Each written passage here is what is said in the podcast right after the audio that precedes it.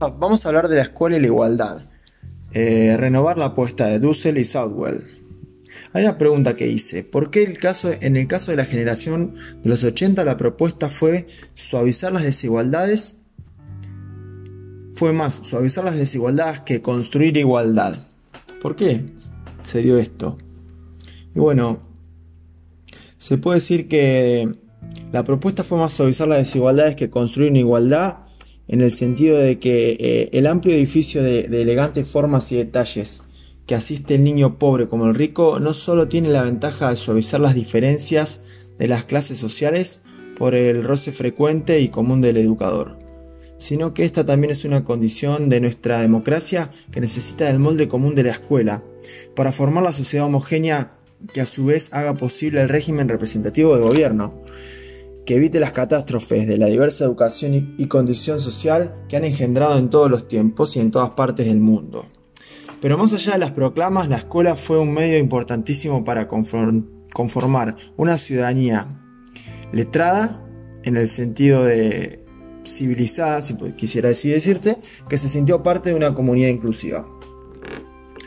Más allá de todo esto y sin lugar a dudas, la pretensión de igualdad puso a la escuela dentro de un canon de tradición democrática, aunque también le dio las armas para excluir o derribar todo aquello que sus parámetros ubicaban por fuera de la igualación. ¿Y por qué digo igualación?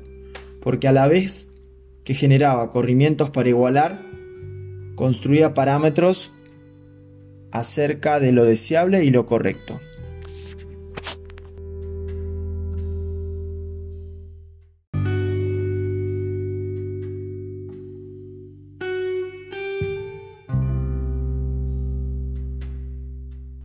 En fin, la igualdad se volvió equivalente a la homogeneidad, es decir, el término igualdad era, era lo mismo que hablar de la homogeneidad, a la inclusión indistinta en una identidad en común, que esto haría que se garantizara la libertad y la prosperidad en general. No solo esto buscaba equiparar y nivelar a todos los ciudadanos, sino que también se buscó en muchos, muchas veces, en muchos sentidos, que todos se condujeran de la misma manera, que todos hablaran de un mismo lenguaje, que tuvieran los mismos héroes y aprendieran las mismas e idénticas cosas. Esto fue lo que ocurrió durante la época San, Sarmien, San, Martiniano, iba a decir, de Sarmiento, ¿sí? de la generación de los 80 y los ideales de la Revolución Francesa. El problema de esto radicó en quienes persistían en afirmar su diversidad, que fueron muchas veces percibidos como un peligro para esta identidad colectiva, es decir, para el sistema, o a su vez fueron percibidos como sujetos inferiores que aún no habían alcanzado el mismo grado de, civilización, entre comillas, ¿sí? Entonces, esta fue una de las consecuencias que trajo. Em, voy a hacer una pregunta disparadora. ¿Cómo eran percibidos quienes afirmaban su diversidad? Lo que acabo de decir, ¿eran percibidos como un peligro para la identidad colectiva o como sujetos inferiores que aún no habían sido civilizados?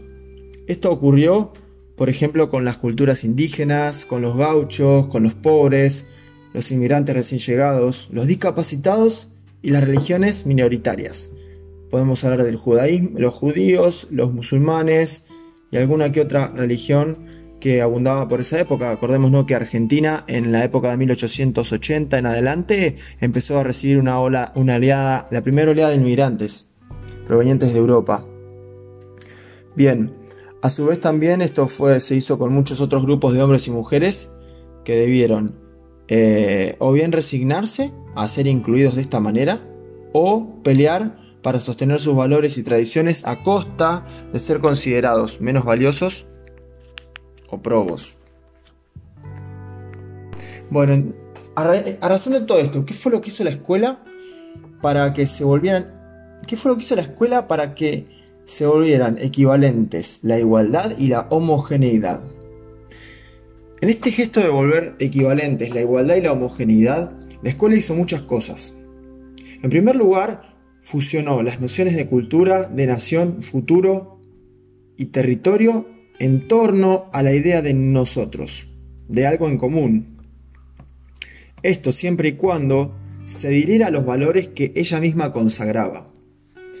Si este en común, lo digo entre comillas, no existía, debía construirlo, aunque esa construcción no estaba exenta de las jerarquías y las exclusiones.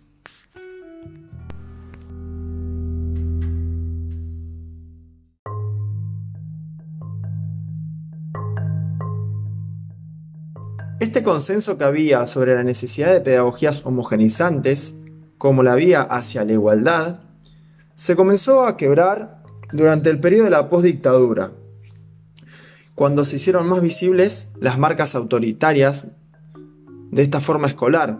¿sí? A partir de 1983, después de la, de la Guerra de Malvinas, surgieron propuestas democratizadoras ya en el periodo de Alfonsín, como presidente democrático electo, eh, surgieron propuestas democratizadoras y participativas que plantearon con fuerza la necesidad de regímenes de convivencia más tolerantes en las escuelas. Esto con el apoyo de las psicologías constructivistas. También se empezó a valorar al sujeto de aprendizaje como protagonista activo de la enseñanza. Hubo un cambio radical, un quiebre a partir de 1983. Eso fue lo que ocurrió durante la década de los 80. Pero la década de los 90 nos da una evidencia de una impugnación mucho más fuerte de la tradición sarmientina. Esta vez unificando las proclamas participativas y antiburocráticas con los nuevos discursos sobre la eficiencia de los administradores y el ajuste fiscal. Desde mediados de los años 90, muchas de las políticas educativas que se han, ejecutado con la premisa de atender a la diversidad, partiendo del supuesto de que es necesario realizar una desigualación provisoria o un trato diferenciado para lograr más tarde una igualdad en el punto de llegada. El problema no es, a nuestro entender o a mi entender, que se hayan focalizado las prestaciones, una medida muchas veces necesaria en un contexto de pocos recursos y de necesidades diferenciadas. Lo que parece como preocupante es que en esta situación la igualdad quede postergada a un futuro lejano, que será el efecto de políticas y acciones bastante imprevisibles. Como decía Beatriz Arlo, nos acostumbramos a que la sociedad argentina sea bastante impiadosa. Ese es el verdadero giro imaginario. Hasta hace no tantos años, tenía el ascenso, el ascenso social como una expectativa probable para casi todos. Quizá uno de los legados más pesados que nos, ha dejado esa década en nuestro país es la ruptura de un imaginario que se pensaba republicano e igualador.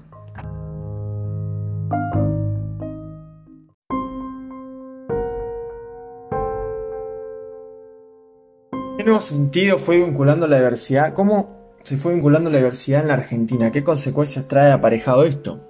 La aparición de la noción de diversidad en un contexto fuertemente desigualador permite interrogarnos sobre cómo se procesó la igualdad en nuestro país y cómo se está pensando hoy. Por ejemplo, en otros países las propuestas de multiculturalismo y el reconocimiento de la pluralidad cultural emergieron de situaciones de auge de movimiento de los derechos civiles, que pugnaban por superar experiencias de marginación de minorías étnicas nacionales o religiosas.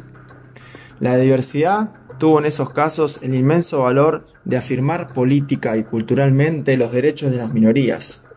En el escenario de una Argentina en creciente empobrecimiento, en cambio, la diversidad fue vinculándose a nuevos sentidos. La, diversidad es leída a veces como un indicador de extrema pobreza o de discapacidad manifiesta, lejos de ser un valor afirmativo sobre el que lo enuncia. Esto parece referir a una desigualdad total sobre la que, hay, la que hay poco por hacer. Yo sí que trabajo con alumnos diversos, suelen decir algunos docentes cuando se plantea el tema. Y es ahí inevitablemente donde surgen relatos terribles y dolorosos sobre la miseria y la exclusión. En realidad, todos lo sabemos, la escuela siempre trabajó con la diversidad. Históricamente, la escuela incluyó una población cuyos integrantes eran, por supuesto, diferentes, pero su condición de diferente no se anteponía a la posibilidad de educarse, sino que la educación tenía por objetivo borrar la diferencia y superarla. Hoy pocos estarían de acuerdo en que hay que borrar y superar la diversidad, pero si ella viene a ser un sinónimo de desigualdad y pobreza extrema, ¿quién no estaría de acuerdo en borrarla de una vez y para siempre? Y si borramos a los diversos así entendidos, ¿qué nos diferenciaría de las propuestas tan autoritarias de la generación de los 80? ¿Qué impide que designemos como prescindibles, desechables o imposibles de educar a buena parte de estos chicos y chicas que hoy percibimos en las escuelas? Es difícil, el problema puede empezar a aclararse si cuestionamos esa equivalencia entre igualdad y homogeneidad y desigualdad y heterogeneidad. La igualdad debería empezar a pensarse como una igualdad compleja, como una igualdad pero que habilite y valora las diferencias que cada uno porta como ser humano, sin por eso convalidar la desigualdad y la injusticia. Es cierto que hay en esa relación una tensión que no termina por resolverse nunca, pero ¿cuál es el punto en que la diversidad se convierte en desigualdad? ¿Solamente la pobreza es una diversidad injusta? ¿Qué pasa con la discriminación por género, etnia, religión o discapacidad? ¿Cómo se garantiza un trato igualitario? A la par que se reconoce el derecho o la diferencia. Estas son preguntas centrales de las sociedades democráticas, que no se resuelven nunca del todo sino que retornan como interrogaciones sobre la justicia de nuestras acciones y la calidad de nuestra vida en común. Voy a dar un ejemplo o un ejemplo alejado de nuestros dolores cotidianos puede ayudar a dimensionar esta tensión. Voy a contar una historia. ¿sí? Hace pocos meses, en las escuelas francesas, se pusieron algunas de estas cuestiones en discusión y cuando se prohibió a las niñas musulmanas usar el velo islámico en las escuelas. Las comunidades reclamaron mayor pluralismo religioso y las autoridades invocaron la cualidad secular de de la escuela pública francesa. Pero, ¿en qué medida el velo atenta contra la escuela laica? ¿Puede haber algún sentido de inclusión que garantice mayor tolerancia a las creencias y posturas de cada uno? Es cierto que si algo es totalmente diverso, ello significaría que no es posible establecer otros con otros esa zona del en común. Pero por otro lado, si la sociedad no hace lugar a las diferencias y supone que todos tenemos que ser idénticos y pensar lo mismo, se convierte en la pesadilla de Orwell en 1984. ¿Cómo se combina lo común y lo diverso en nuestras sociedades? ¿Cómo pensamos esta combinación desde un parámetro de igualdad de los seres humanos de igualdad de los derechos a vivir sus vidas en condiciones dignas y a realizarse plenamente.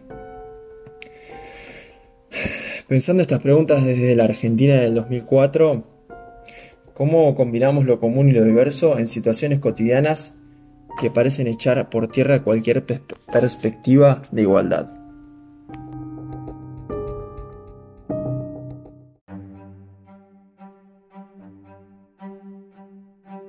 Bien, a ver, ¿cómo, proponen Inés Dussel y Miriam Southwell que debería pensarse la igualdad? ¿Y cuáles son las tensiones que nunca terminan de resolverse? Uno de los ámbitos en que se manifiestan estas tensiones es la cuestión del fracaso escolar. Al mirar lo que aprenden los chicos desde una u otra perspectiva, determina pronósticos acerca del éxito o el fracaso en los aprendizajes y por lo tanto en el futuro que les augura. Entrar en esta dimensión nos va a poner frente a la pregunta de acerca de los alcances y los límites de nuestra acción educativa, así como acerca del impacto en el fracaso escolar. Esta pregunta se hace mucho más aguda en la medida en que se endurecen las condiciones económicas y sociales de los niños y los jóvenes. Las situaciones críticas y desgarradoras que encontramos dan paso a veces a que se consolide la presunción sobre la imposibilidad de una buena experiencia educativa. En este contexto, muchas veces, la denominación del diverso, de diverso, la denominación de diverso, perdón, es una antesala a cuestionar la capacidad y el derecho de ser educado de ciertos niños y a la ponderación de las diferencias como deficiencias o déficits. En esa conceptualización, una diferencia es significada como un retraso no deseable. Se instala una sospecha que se ubica entre la capacidad del alumno de ser educado o se desplaza hacia los familiares como contexto que incapacita. Muchas frases como ¿qué queréis que hagamos con la familia? ¿De, dónde viene? O de esta gente no se puede esperar mucho.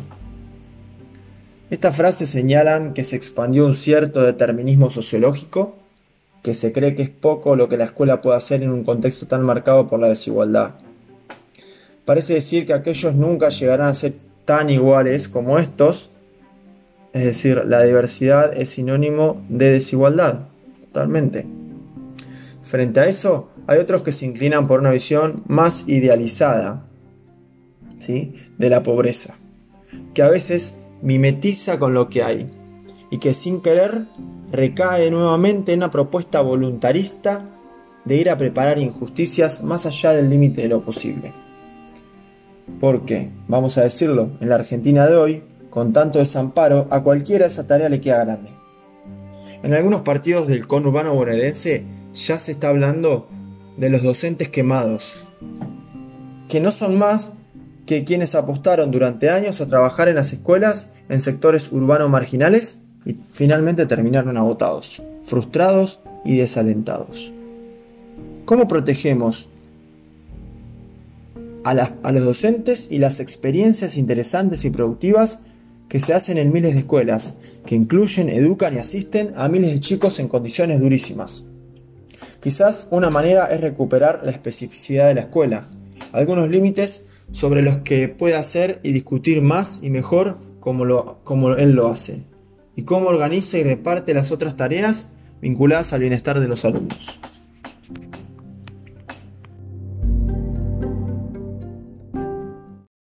Vamos a hablar de qué es lo que, qué, qué implica que la escuela piense la igualdad como punto de partida y de qué condiciones depende. Igualdad como punto de partida y las condiciones para la escuela, básicamente. Para no caer en la culpabilización de los niños y o de las familias, ni en el voluntarismo excesivo de la escuela, sería conveniente volver a plantearse el problema en términos de la diversidad en tensión con la igualdad. Entendemos que la capacidad del otro que está siendo educado se pone en juego en la relación educativa misma, no previamente en el sujeto de aprendizaje. Es decir, esa capacidad es el resultado de una construcción en el marco de una relación pedagógica que posee una historicidad y decisiones que la estructuran. Así, los desempeños subjetivos, aun cuando se expresen en un desempeño individual, constituyen el remate de un desarrollo que es cultural y singular, propio de cada uno. Esto es el despliegue de las condiciones para el éxito o el fracaso no son una propiedad exclusiva de unos sujetos, sino, en todo caso, un efecto de la relación de las características subjetivas y su historia de desarrollo, junto con las propiedades de la situación que permite que ellas se desplieguen. Que haya sujetos que pueden educarse depende de lo que hagamos con ellos en la escuela, no solo lo que haga la familia o la sociedad depende de cómo los recibamos y los alojemos en una institución que los considere iguales, con iguales derechos a ser educados y a aprender, lo cual no quiere decir abolir la simetría de la relación pedagógica. Tiene que haber un docente con una voluntad y un deseo y un saber a transmitir. Pero esa transmisión debe pensarse como un acto de institución de la igualdad actual, efectiva, y no como la promesa de que alguna vez aquel que tenemos enfrente se convertirá en un igual. para pensar en los niños y adolescentes desde un lugar de iguales no significa considerarlos iguales porque están inmersos en la misma intemperie, que a veces sentimos que nos horizontaliza en el desamparo y la desprotección, sino porque tienen un lugar de pares en esa sociedad más justa que queremos. Es considerarlos tan iguales que creemos que vale la pena prepararlos para esa tarea de renovar el mundo en común, que es propia de cada generación, como alguna vez lo definió la filósofa Anna Arendt. Es darle herramientas intelectuales, afectivas y políticas para que puedan proceder a esa renovación. Y también es protegerlos en ese tiempo de preparación. Es hacer lugar a los padecimientos que atraviesan, ayudar a procesarlos intelectual y afectivamente, y también establecer puentes con otras instituciones sociales que fortalezcan esa protección. Considerarlos iguales es no renunciar a enseñar, es enseñar mejor, poniendo a los chicos en contacto con mundos a los que no accederían si no fuera por la escuela, al mundo del conocimiento, de lenguajes disciplinarios, de culturas diferentes. Es confiar en que ellos pueden, pero que solos, sin nuestra enseñanza y nuestro deseo de que sean alguien en la vida, no pueden. Es volver a creer que hay un lugar para ellos en este mundo, no por un acto caritativo o piadoso, sino porque los creemos iguales, capaces, valiosos para nuestras vidas y para toda la sociedad.